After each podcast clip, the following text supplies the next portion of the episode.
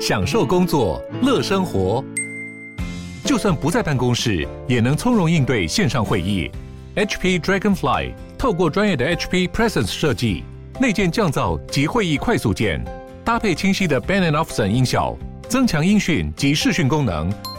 HP Dragonfly 顶级商务笔电，采用 Windows 11专业版，让您在会议中享有最佳的视觉和听觉品质。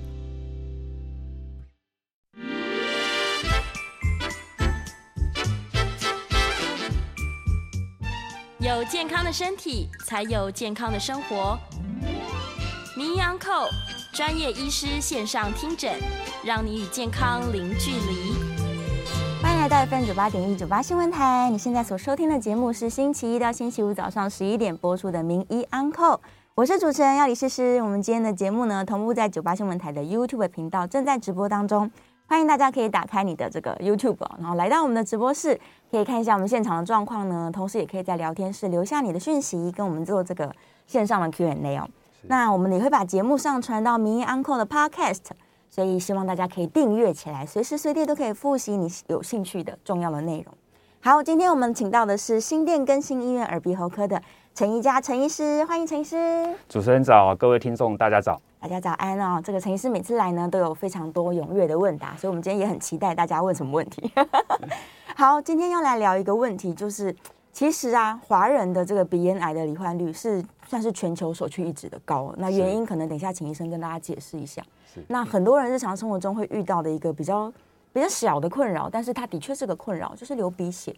那究竟为什么会流鼻血呢？难道是我们因为家族有鼻咽癌病史吗？大家会做一些联想。先请医生解释一下，为什么华人特别容易鼻咽癌啊？OK，因为华人的本身的基因，嗯、再加上我们华人一些饮食文化，哦，那确实鼻咽癌的罹患率比国外人士来的高。是哦，比如说从广东、香港沿海一带，一直甚至到台湾。对。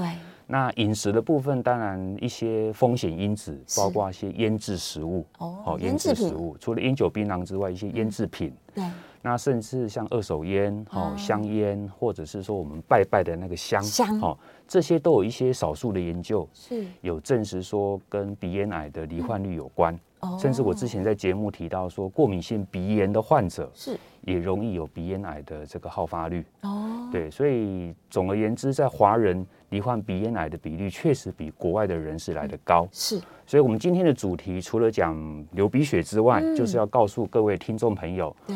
万一你的流鼻血有伴随其他症状，或者是说常常流鼻血，但是你自己一直没有找到确切的原因，是。那确实还是要请耳鼻喉科的专专那个专家稍微再看一下，是不是有可能鼻子或者是鼻咽。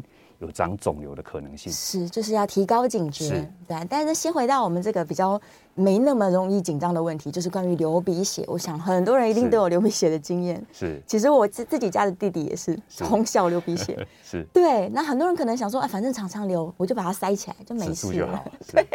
但还是要请医生来跟大家解释一下，是真的流鼻血了，它其实可能大部分不是鼻咽癌啦。是。对，但是到底我要怎么处理它，怎么面对它？我我在想，诗诗讲到一个重点，其实鼻咽癌其实几率真的很低。是，那其实百分之九十以上其实都是黏膜受伤或黏膜破皮，哦、所以各位民众或听众其实真的不需要太担心。嗯，所以开场白我先讲一下，诗诗提到的说。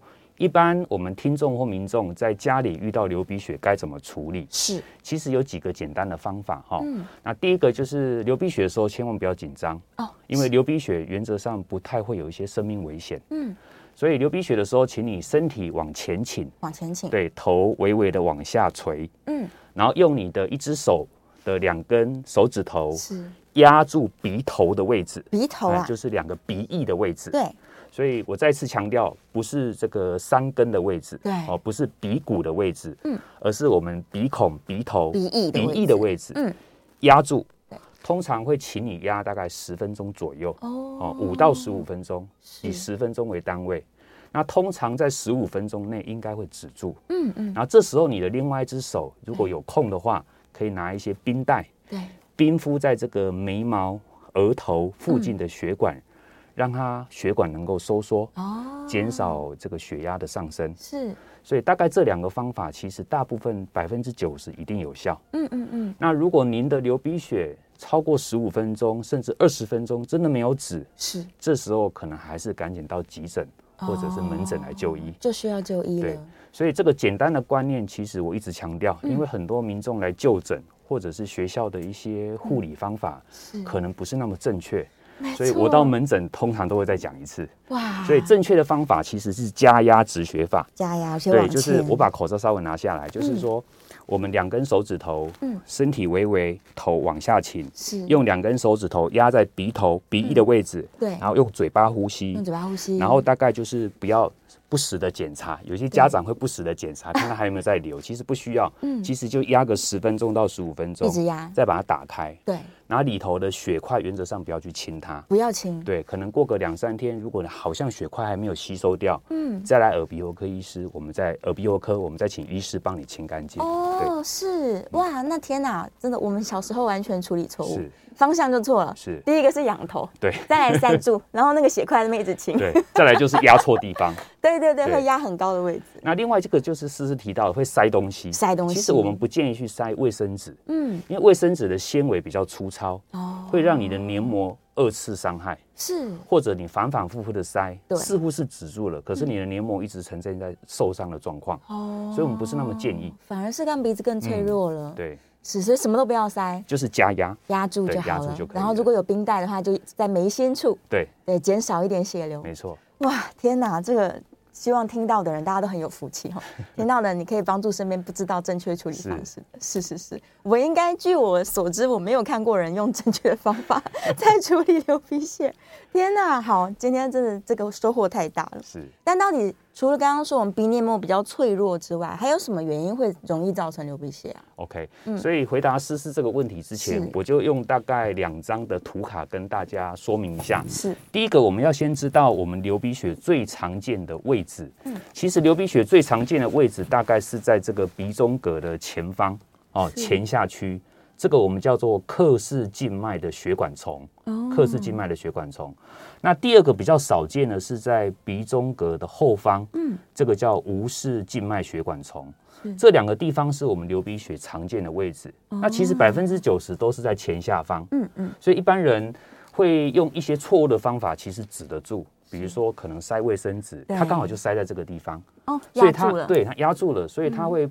感觉莫名其妙的就止住了，是，所以他一直认为这个方法是有效的。嗯，但是当这个方法好像卫生纸拿掉过两天又流了，那代表你的方法是错误，只不过是你刚好压压对位置了，压对它。对，所以第一个就是要注意这个地方，我们叫做鼻中隔的前下方，嗯，这个地方有很多血管汇集的汇集而成这个血管丛。所以这个地方是我们百分之九十最容易流鼻血的地方。嗯，对，所以难怪也是要压这个位置。没错，所以我们一般刚刚告诉各位听众，就是说压要压在鼻头鼻翼的地方，其实就是要把鼻中隔前下去这个软骨血管丛的地方压住，压住就好了，就让它自己加压止血法。没错，是是是。所以这个是最常见流鼻血的原因。嗯，对。那第二个常见的原因就是说，它的位置可能真的不是在。鼻中隔的这些黏膜的区域，对，它可能是在整个鼻腔，哦，包括我们之前在节目讲过的，可能是在鼻窦的地方，是，像这个图卡上面写到，写到几个鼻窦，包括上颌窦、对，腮窦、额窦、额窦，还有这个蝶窦，嗯，这些鼻窦的地方，我们上次在节目有提过，它除了治诶产生鼻涕之外，嗯，它其实如果万一有些黏膜的病变，甚至长肿瘤，它可能确实也会以流鼻血。或者鼻涕倒流的方式来表来表现，是对，OK。所以这个大概就是要先让各位民众、各位听众知道说，流鼻血的原因可能是来自于黏膜、鼻中隔，甚至可能是鼻窦，可能是鼻窦。对，所以先有这个方面的认知，你才不会害怕说，哦，我是不是得了什么血友病，我是不是得了白血病？哦，那先不用担心，大部分都是黏膜，百分之九十以上都是黏膜或者是这些鼻窦的一些病变造成的。是，所以只要是这样的问题的话，理论上来说，它加压应该都能够止住血。没错。是，那确实鼻窦的状况比较少见，但是我分享一个案例，我曾经在急诊有遇过一个六十几岁的法官，她快退休了，一个女生的法官，她当时也是以流鼻血的方式表现来急诊。那当时看到确实，我们刚刚图卡看到的一些鼻中隔啊、过敏，它都没有，但是意外发现，在它左边的鼻窦的开口，好像似乎长了一些息肉。哦，对，所以像这种就是我提到的，有少可能百分之九十是在这个鼻黏膜的地方，但是有少数也不是恶性的，它就是长在这些鼻窦的开口或鼻窦的黏膜。嗯嗯，所以这个部分确实还需要耳鼻喉科的这个专家稍微用内视镜进去看一下，会比较清楚。嗯，详细去做检查。是是，所以他大概什么时候的状况？假如说他可能。一年才发生个一两次，那可能还好，他不见得一定要急着去就医。对，但什么样的频率或者什么样的状况下，他是需要赶快去耳鼻喉科的。好，嗯、那思思问这个问题，我就先用这两张图卡来解释。是，因为其实百分之九十的民众，他本身遭遇的问题就是过敏性鼻炎，嗯，跟鼻中隔弯曲。是，像多数的小朋友流鼻血。几乎都是过敏性鼻炎，过敏性鼻炎。所以各位听众或者各位观众可以看一下这张图卡，这张图卡就是一个典型的过敏性鼻炎鼻黏膜的一个剖面图。是，所以可以看到这个剖面图，过敏性鼻炎的患者大部分就是以眼睛痒、鼻子痒、喉咙痒，甚至耳朵痒来表现。对，再来就是整个鼻腔都是肿胀的，嗯，可能会打喷嚏，可能会流鼻水，是，甚至可能黏膜比较。脆弱，比较白白泡泡的，嗯、那这时候你只要用力擤个鼻涕，或不小心挖个鼻孔，就容易受伤。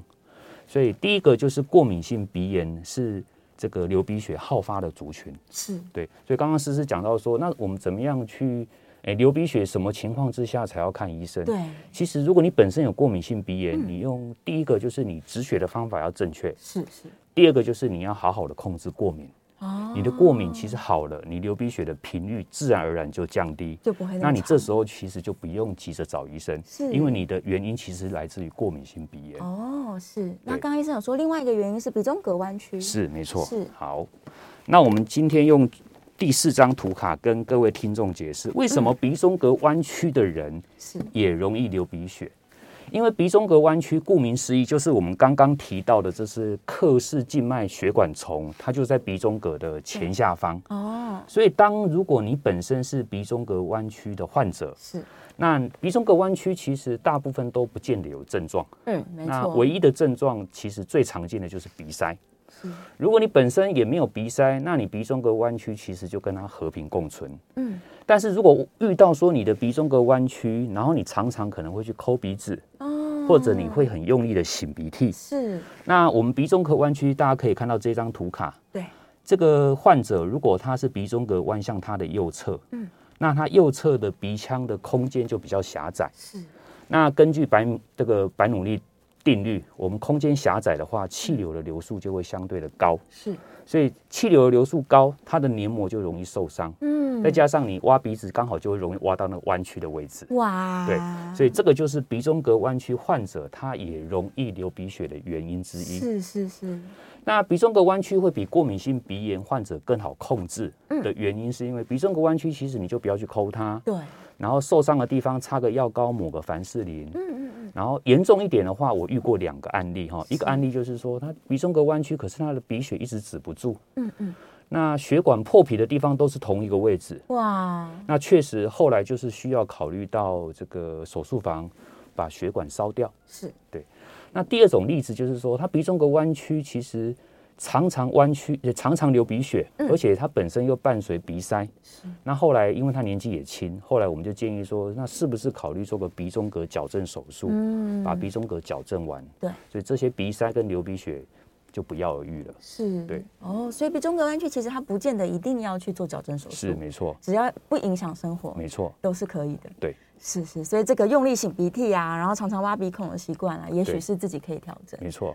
对，那刚刚医生有提到，就是像凡士林的使用，是，或者是有些人可能会在家里面用一些这个加湿器，是，这些都是有帮助的。这些是绝对有帮助的，是。因为诗诗提到一个重点，就是说为什么需要加湿器？嗯，因为你会发现流鼻血的患者，其实在冬天特别多，特别多。那冬天有几个重点，第一个可能天气比较干燥，对。二来家里可能会开暖气，哦，或者开除湿机，是。所以相对的环境就会比春天或者是夏天来的干燥，更干燥。那家里如果有过敏儿，或者你本身有这个鼻中隔弯曲，哎，黏膜太干燥，相对就比较脆弱。对。然后你用你擤鼻涕抠个鼻子，夏天抠鼻子好像没事，冬天一抠就流鼻血。对。那就要小心，这个可能是环境太干燥造成的。嗯所以刚刚诗诗提到的，你抹你凡士林涂抹的方式，其实就是用棉花棒，少许的就比。把鼻孔进去，就是大概那个白色的头进去的位置，大概就是我们鼻中隔前缘的位置，哦，就够了。对，那就够了。然后轻轻的抹一圈，嗯、或者是抹在内侧，嗯嗯嗯，有保湿跟保护的效果。哦，对，没错。Okay, 所以这也是一个小方法，大家可以在家使用。没错。对啊，使用凡士林，或是让空气比较潮湿一点点。是。对。好，那。但是听到这边呢、啊，是觉得好像大部分的状况，他其实并不会去怀疑到，哇，他可能有这个肿瘤的问题。是，除非他自己真的有摸到什么东西。是，对。那他要如何去提高自己的意识警觉？说，哎，这有没有可能我是需要去看看我有没有肿瘤的？是。那其实，在讲肿瘤之前，我们在门诊跟急诊还会遇到一种情形，我在想应该先排除。嗯。所以各位听众，你如果你有以下这些问题，其实你也不用担心是肿瘤，因为我想所有的听众朋友最担心就是我是不是长肿瘤的。对，所以我前面花会花一点时间告诉各位听众，你先不急，先把自己的问题先厘清。嗯，有没有可能是过敏？有没有可能是鼻中隔弯曲？是。再来的话，就是你本身有没有高血压？啊，高血压。嗯，如果你血压一直都控制不稳定，是。像天气比较干冷，嗯，你血压就容易高，黏膜只要破皮就不容易止。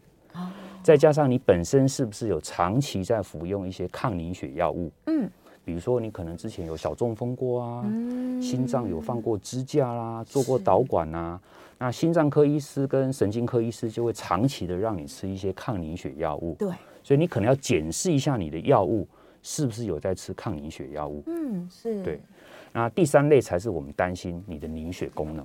凝血功能不好，你说是不是有一些，比如说肝脏的疾病？是，我们知道肝硬化的病人，他的凝血功能也比较差。嗯，或者是像韩剧常常看到的，哇，得了什么白血病啊，小朋友流鼻血，家长就很紧张。对，其实这个血友病跟白血病的频率的几率是非常非常低。是，但是确实我们在门诊遇到一些找不出原因，嗯，那又常常流鼻血。然后他本身也没在用药物，也没有高血压，确实最后一道关卡就是帮他抽血。嗯嗯，对，确实确实要这样子。但是这些都是摆在最后的选项。对对，所以先排除这些疾病之外，我们才来看看是不是有可能长肿瘤。嗯，是先把上面这些全部检查完，确认都没有了，是才有可能我们来怀疑他是对有肿瘤问题。对。那肿瘤其实民众也不不用担心。如果说我刚刚讲的百分之九十都是黏膜的问题，那百分之十不到是肿瘤的问题。那这肿瘤的问题又有大部分都是一些慢性的或者是良性的。比如说各位听众或各位观众朋友可以看这一张图，这张图就是鼻息肉的患者。嗯，所以你本身如果是慢性鼻窦炎，甚至并发鼻息肉，嗯，那你也有可能会以流鼻血。或血丝鼻涕，或血丝痰来表现。哦，所以这个就更不用担心，因为它不是黏膜受伤，对，它纯粹是因为你鼻窦炎没有控制好，是。它长了一个息肉在鼻腔里面，嗯嗯，或者在鼻窦的开口，你可能前一天喝酒，血压突然高，或者是擤个鼻涕，或者是不小心抠个鼻子，它的黏膜就破皮，或者是息肉就有点出血。哦，所以这个大概我们在内视镜之下都可以帮你检查的一览无遗。是。然后甚至靠一些电脑断层可以知道息肉的大小。嗯嗯，对，所以我刚刚提到的那位法官，后来他就是左边的鼻子长了一个息肉。是。我们手术完之后到现在都很稳定。嗯。对，所以其实这些都是良性的病变。是。嗯。息肉的话，它可以切除手术。是没错。对，切掉就没事。嗯，没错。嗯，是，所以这样一直判断到现在，其实还真的鼻咽癌。对，就是所以到现在为止，我都还没有讲到不好的东西。所以其实各位听众不要紧张，真的，其实大部分都还是百分之九十到九十五都还是良性的病变。是，不管是破皮、鼻中隔弯曲，还是这个长息肉，嗯、还是说你本身有血压或抗凝血药物的使用。所以大部分都先做厘清，我们最后一张图卡才会跟你解释我遇到的几个案例，嗯，或者是需要小心的个案。是是是，所以他到最后呃表现起来，就是民众自己能够提高警觉的表现，可能就是真的太频繁流鼻血，但是刚刚所所有的排除的问题它都不存在，是。对，然后可能也许他的这个血流也是比较严重的，不容易止住的，是这时候才有可能医生会往。这个鼻咽癌的方向去怀疑它吗？是没错。嗯，其实鼻咽，如果说我我们先跳出来讲鼻咽癌，其实鼻咽癌我本来打算最后再讲。嗯，那鼻咽癌我先稍微讲一下，其实鼻咽癌的流血哈，其实大部分大概是以血丝痰来表现。哦，它不是像流鼻血。因为鼻咽癌的位置呢，应该是在，来，我再用刚刚的一张图卡。对，鼻咽癌的位置其实从这个侧面剖面图可以看得比较清楚。因为这个地方就是鼻咽的位置，嗯，哦，这个图卡的右侧，这个鼻咽的位置，哦、所以鼻咽的位置其实在鼻腔的最后方，很内侧，它转个弯就到喉咙去了，是，所以鼻咽癌位置是在这一区，嗯，所以您想想看，如果真的长了一个鼻咽肿瘤，然后这个肿瘤又容易流血，它大部分确实是往后流，嗯、而不是往前流，对。那如果是往后流，那你就会注意到它其实是以血丝痰来表现哦。除非说这个肿瘤很大，然后再加上你的工作大部分都是低着头，这样子才有可能以血丝鼻涕或流鼻血来表现。嗯嗯。对，所以如果鼻咽癌其实比较少以大量的流鼻血，对，它大概就是以血丝痰。尤其是早上起床后的第一口痰有血丝，是。这个在我们临床上要高度的怀疑是鼻咽肿瘤，是是是，没错，所以这一点反而更加重要，没错，它不是流鼻血，是。嗯，是这个痰里面看到血丝的状况，是，然后可能自己也常常觉得鼻涕倒流，是，也可以去检查一下到底是鼻涕倒流还是对，还是其他。那思思刚刚讲到鼻涕倒流，我就补充一下，如果你本身是。慢性鼻慢性鼻窦炎，嗯、又有鼻息肉的患者，对，你除了偶尔会有血丝、鼻涕之外，其实你可能本身有一些慢性鼻窦炎的症状，嗯，比如说鼻塞，对，单侧鼻塞，单侧鼻塞，或者是说你本身那个分泌物里头有一些臭味，嗯，你的鼻涕里头也有臭味。再加上你可能有鼻音比较重，或嗅觉比较差，是，所以这些四五个症状加起来，我们大概会往鼻窦炎的方向，甚至往鼻息肉的方向去做思考。是。所以这个只是告诉民众跟听众说，不用太担心。大部分我们还是往良性，或者是发炎感染的方向去做思考。嗯、是是是，可以自己厘清一下。就是如果你觉得你的呼吸有点臭臭的，对对，那可能我们就往鼻窦炎的方向去想一想，这样是 OK。好，最后可能只剩一分钟，我们那个鼻咽癌还是下个阶段再来详细跟大家稍微解释一下。是，因为我想可能还是很多人会有点紧张，尤其如果有家族史的人。是是，那在线上呢，也是有很多这个问题已经跑出来。对，真的是以前都是仰头在处理流鼻血的问题，所以现在大家知道了是要把头往前低，然后压住你的这个两个鼻翼的部分，对，然后如果有冰敷的话，可以冰敷一下，是这样处理会比较好。好，这个还是非常欢迎哦，大家可以把你的问题呢，在我们的这个 YouTube 的聊天室用文字的方式来这个跟我们做讨论。是，那我们在下个阶段除了要来讨论鼻咽癌之外呢，我们也会开放 call in 哦，call in 专线是零二八三六九三三九八。零二八三六九三三九八，这关于耳鼻喉科相关的问题啊，鼻窦炎啊，流鼻血啊，甚至是你怀疑自己可能有这个一些息肉或是肿瘤问题的话，也都非常欢迎大家可以扣音进来哦。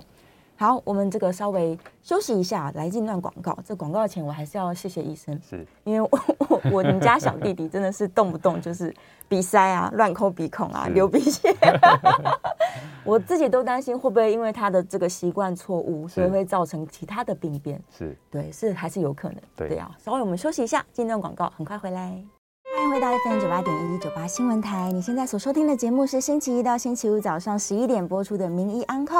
我是主持人要李诗诗，今天的节目同步在九八新闻台的 YouTube 频道正在直播当中，欢迎大家可以来到我们线上的直播现场来做一些互动。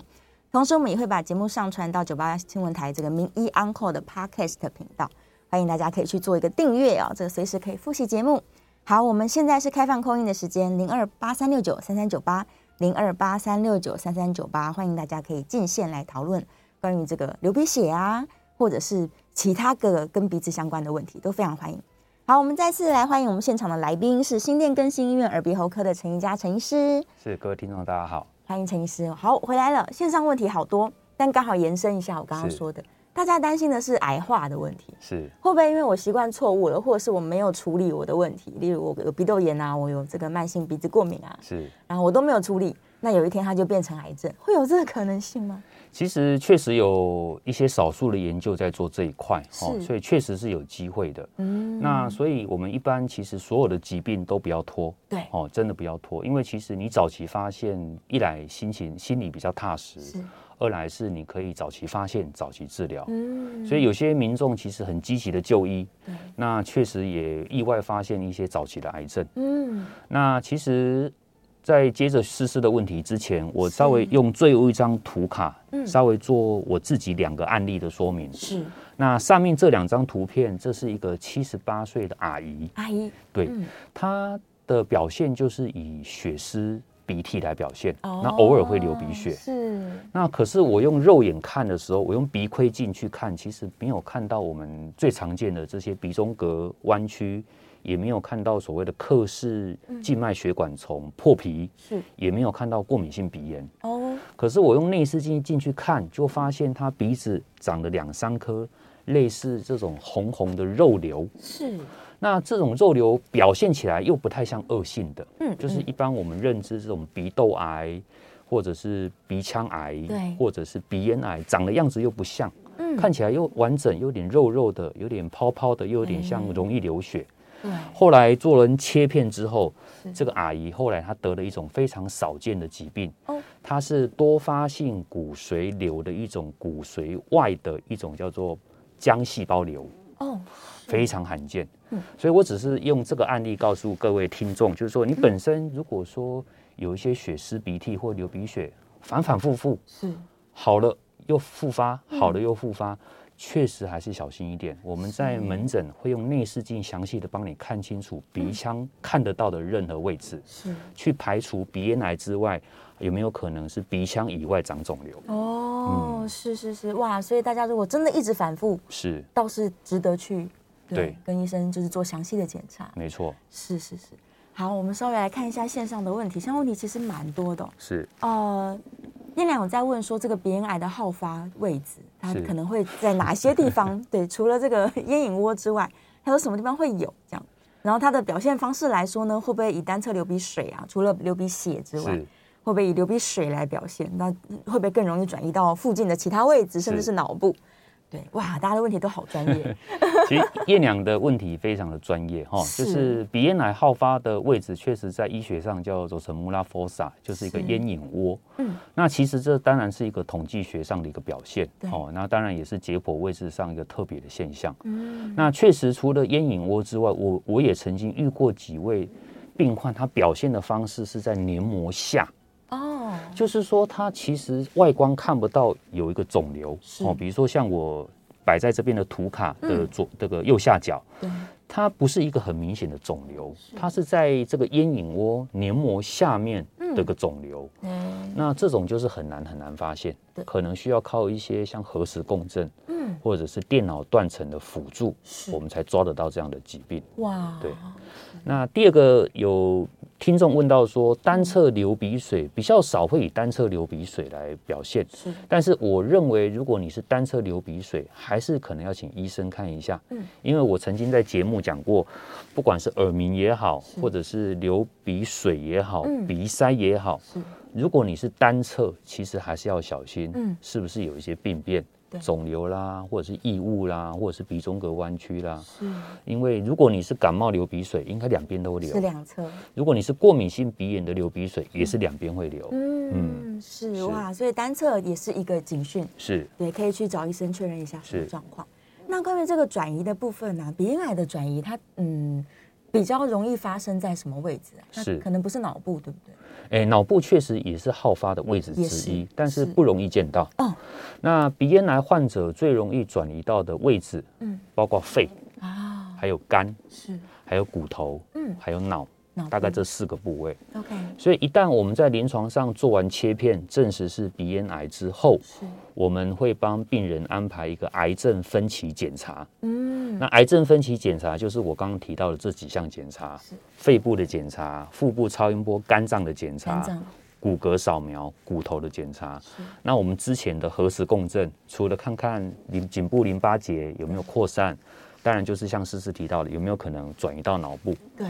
所以其实您不用担心，其实如果你本身是癌症患者，其实全世界癌症分期的这个这 guideline，它其实都描述的非常清楚。嗯，不管是大医院、小医院，通常都是按照这样的准则在处理病患。是是，所以转移的这些远端部位也都会一并去对，一定都会帮你查查原因，看看位置在哪里，去找找看。对，这样我们才能够。去定这个分歧的阶段是，嗯嗯，我们刚刚其实，在休息的时候有聊到，可能这个空中的朋友没听见哦，就是鼻咽癌虽然在华人地区的这个发生率是真的很高，是，但是呢，它是跟全世界相比高，是，所以实际上这个案例没有那么的多啦，然后再来就是它的治愈率是非常非常高，是。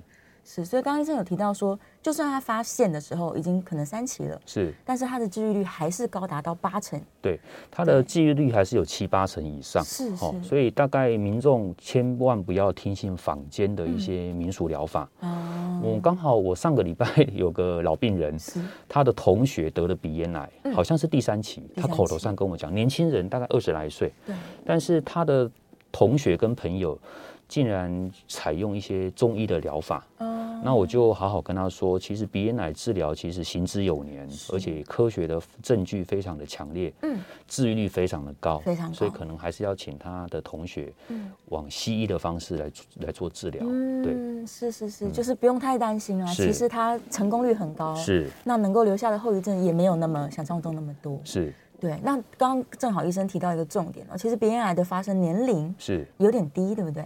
其实因为刚刚提到了，因为它可能跟家族遗传有关，跟你的饮食习惯有关，跟我们华人的血统有关，所以它确实从二十几岁，一直到大概四五十岁是都有都有的。我曾经曾经在台大受训的时候遇过一个十五岁的美眉得鼻咽癌。这么早，是我印象中最小最小的鼻咽癌患者，是，所以确实不要以为小朋友或者是青少年就不会有事。嗯，那我们看到一些影剧版，像一些韩星。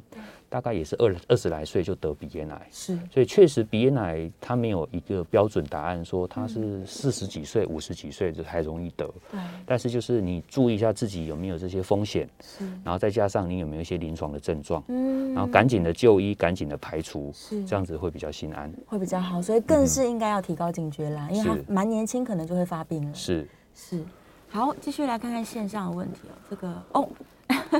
这个哦，验验验量的问题，我觉得蛮好的，就是很多人都会担心说，他去做完化疗或是放疗之后啊，有没有其他的后遗症？是，例如说他的这个唾液腺啊、味觉会不会受到影响，或者是他这个颞颌关节是会不会打不开？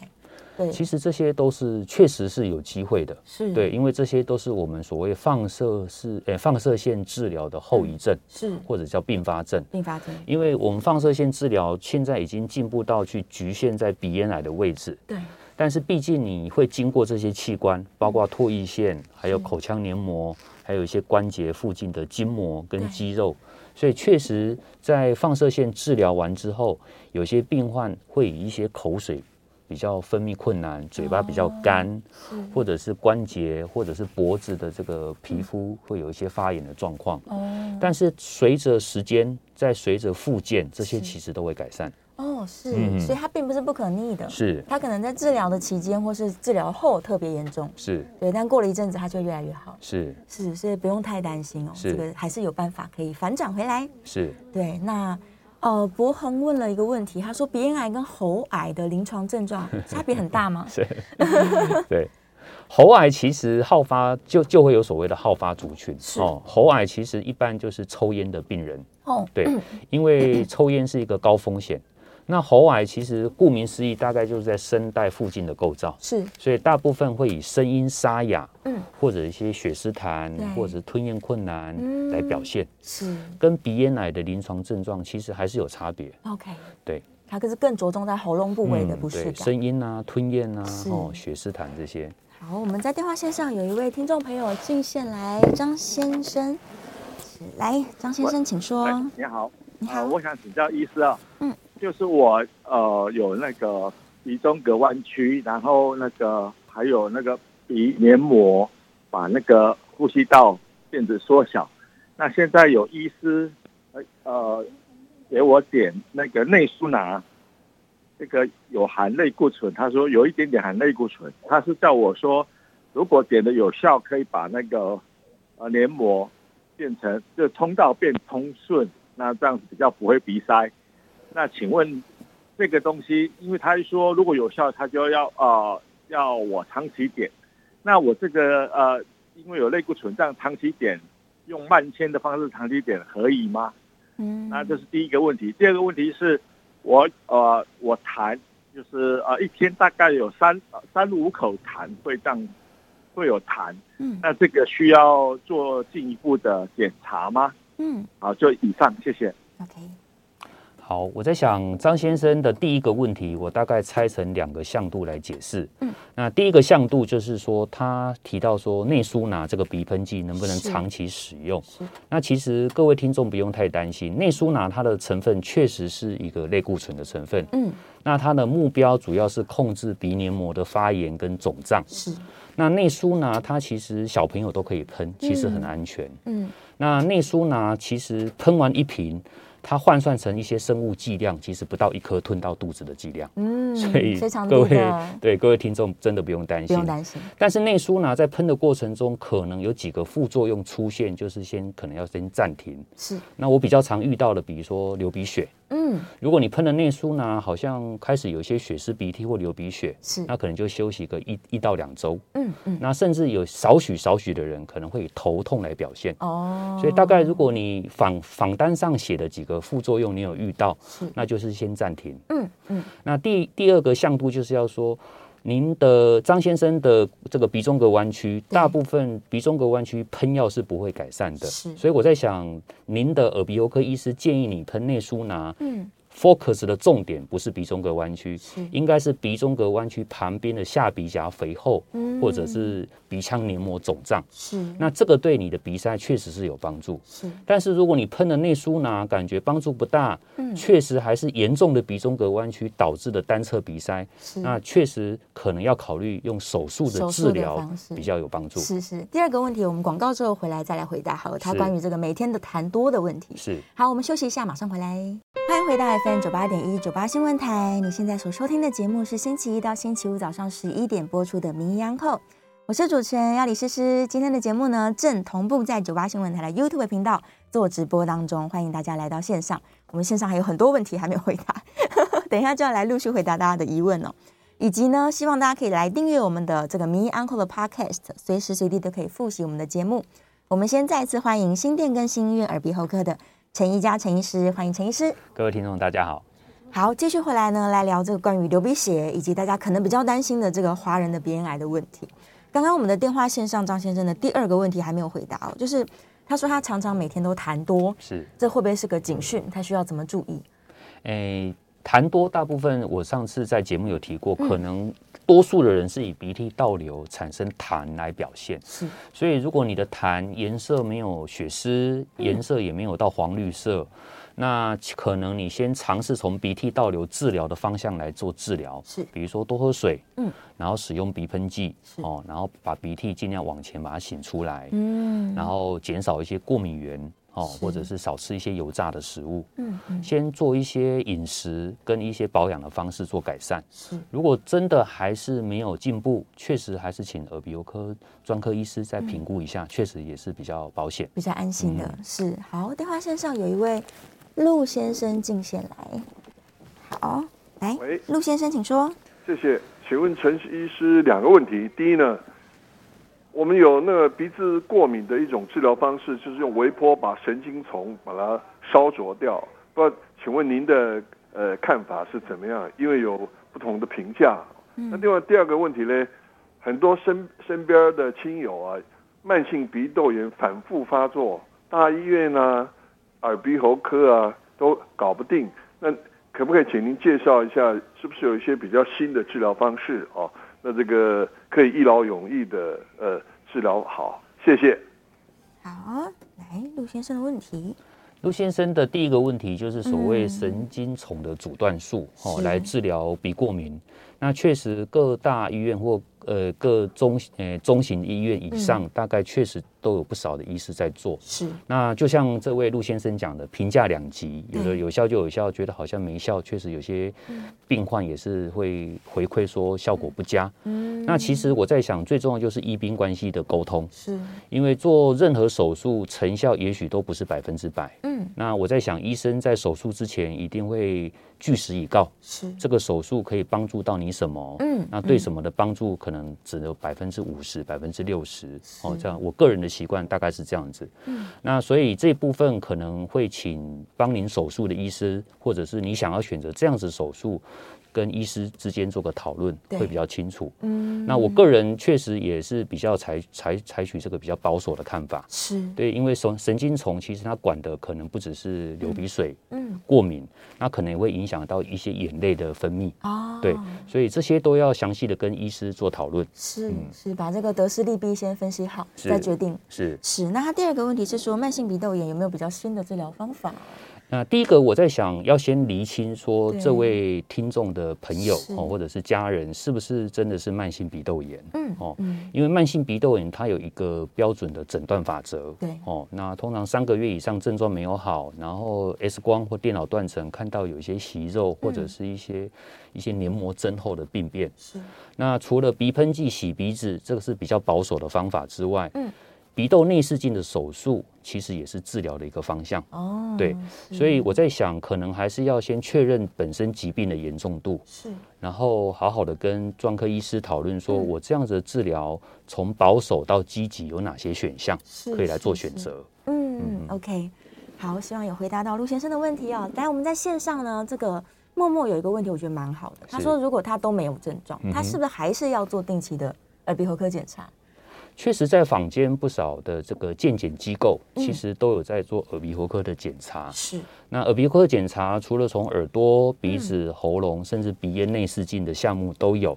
甚至有些听众也提到这些 EB 病毒指数，对，这些确实都会有检查的项目。嗯，那如果确实在以健检的这个宗旨来讲，其实早期发现、早期治疗，所以做这些检查绝对是合理的。是，但是如果你本身其实没有特别的明显的症状，嗯，其实你只要发现有一些丝毫的不舒服，或者是说你从报章杂志、从广播节目、从电视节目，嗯，发现有些症状好像跟自己雷同，是，这时候再去就医，其实就可以了。嗯，是是是，所以他如果完全没有症状，那就在每年的健检当中顺便做一些检查，是是。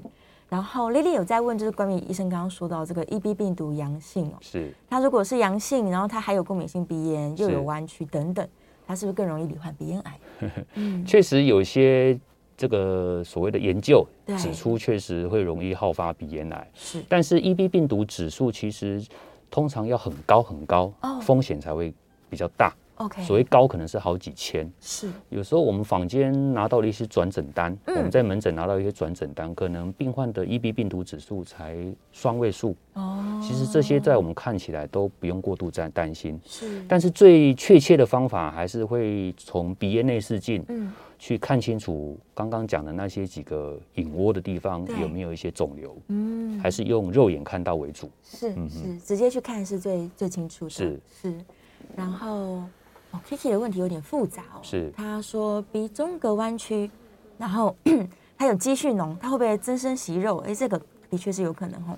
然后他的病毒肿瘤在扁条线旁边吗？嗯哼，哦，他问题实在是太多了，我们一个一个来回答好了。对，这个鼻中隔弯曲，它是有可能会让息肉的发生率更高的吧？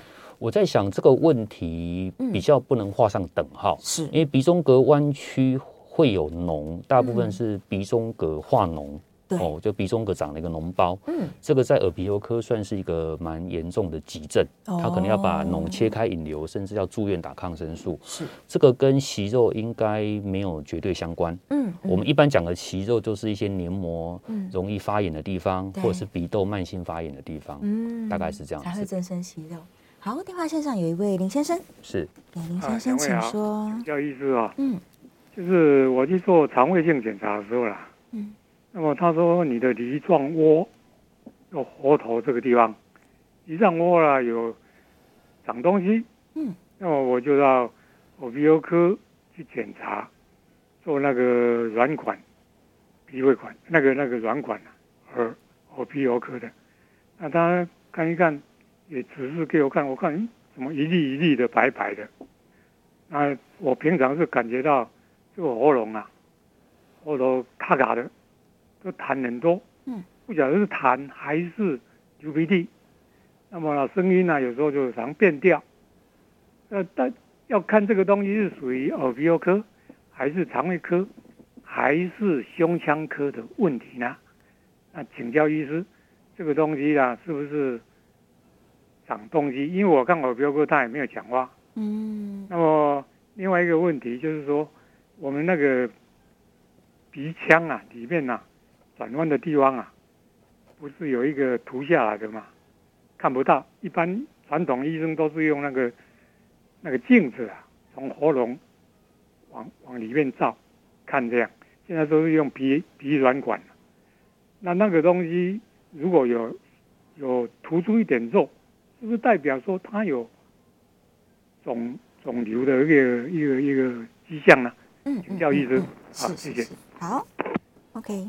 我在想第一个问题，他提到梨状窝，这个梨状窝确实在耳鼻喉科的领域，它是属于下咽部。是，那确实要担心下咽长肿瘤的可能性哦。如果肠胃科医师在做胃镜的过程中，意外发现梨状窝有一些病变，是，确实会把你转来耳鼻喉科，嗯，做详细的内视镜检查。是，所以这位听众提到的梨状窝，确实要检查，再看看本身有没有喝酒的这些习惯，因为下咽癌、下咽肿瘤好发在喝酒的病人是哦，那第二个他可能会伴随一些声音沙哑、吞咽困难，对，所以这些确实耳鼻喉科医师、专科医师应该做完检查会详细跟你解释。嗯，是，所以他科别是对的，耳鼻喉科就好了，看耳鼻喉科是对的。嗯嗯嗯。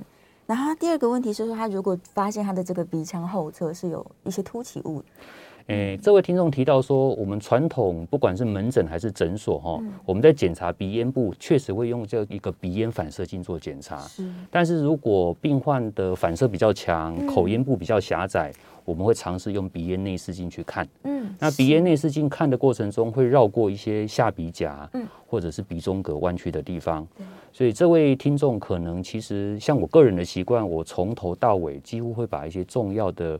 这些 landmark 照相来好好来跟病患做解释。嗯，是是是，这样就比较不会有这些疑虑了。是，对，所以还是在耳鼻喉科可以跟医生好好做讨论。没错，是我们最后一分钟的时间了。针对我们今天的这个关于流鼻血的问题，我们有没有什么要跟民众呼吁的？除了不要乱挖鼻孔，以及用这个卫生纸之外，我讲最后一个案例，因为其实我认为这个很重要，很重要。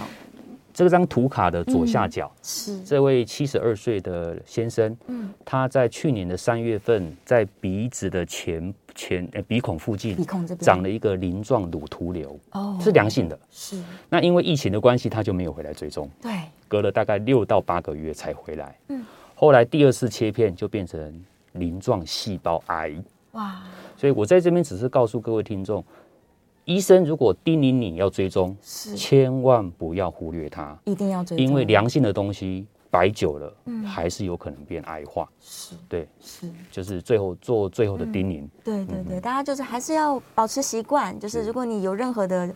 怀疑健康上面的问题，你就跟医生密切的合作，是。对，该追踪追踪，该切片切片，该治疗治疗，是，是，就是这些事情其实相当重要啦，也是千叮万嘱，希望大家都可以有正确的观念，是。对。那今天在节目当中有跟大家很很详细的解释过喽，正确处理流鼻血的状况是怎么样？那如果忘记的话呢，我们的 YouTube 频道或者是我们的 Podcast 频道。都可以做复习，是。对，记得这个医生还有特地这个把口罩拿下来做示范，所以大家可以拉回去看这正确的姿势应该要怎么做，这样，然后也别忘了该就医的时候要常常去找医生，就算答案是安全的，那我们就很开心嘛，是。对，答案是非常开心，所以多去看看医生，跟医生聊聊天，对，希望大家都可以健康，可以平安哦。好，再次谢谢我们的陈一家陈医生，谢谢你，谢谢谢谢各位听众，是我们下一次节目见喽，大家拜拜。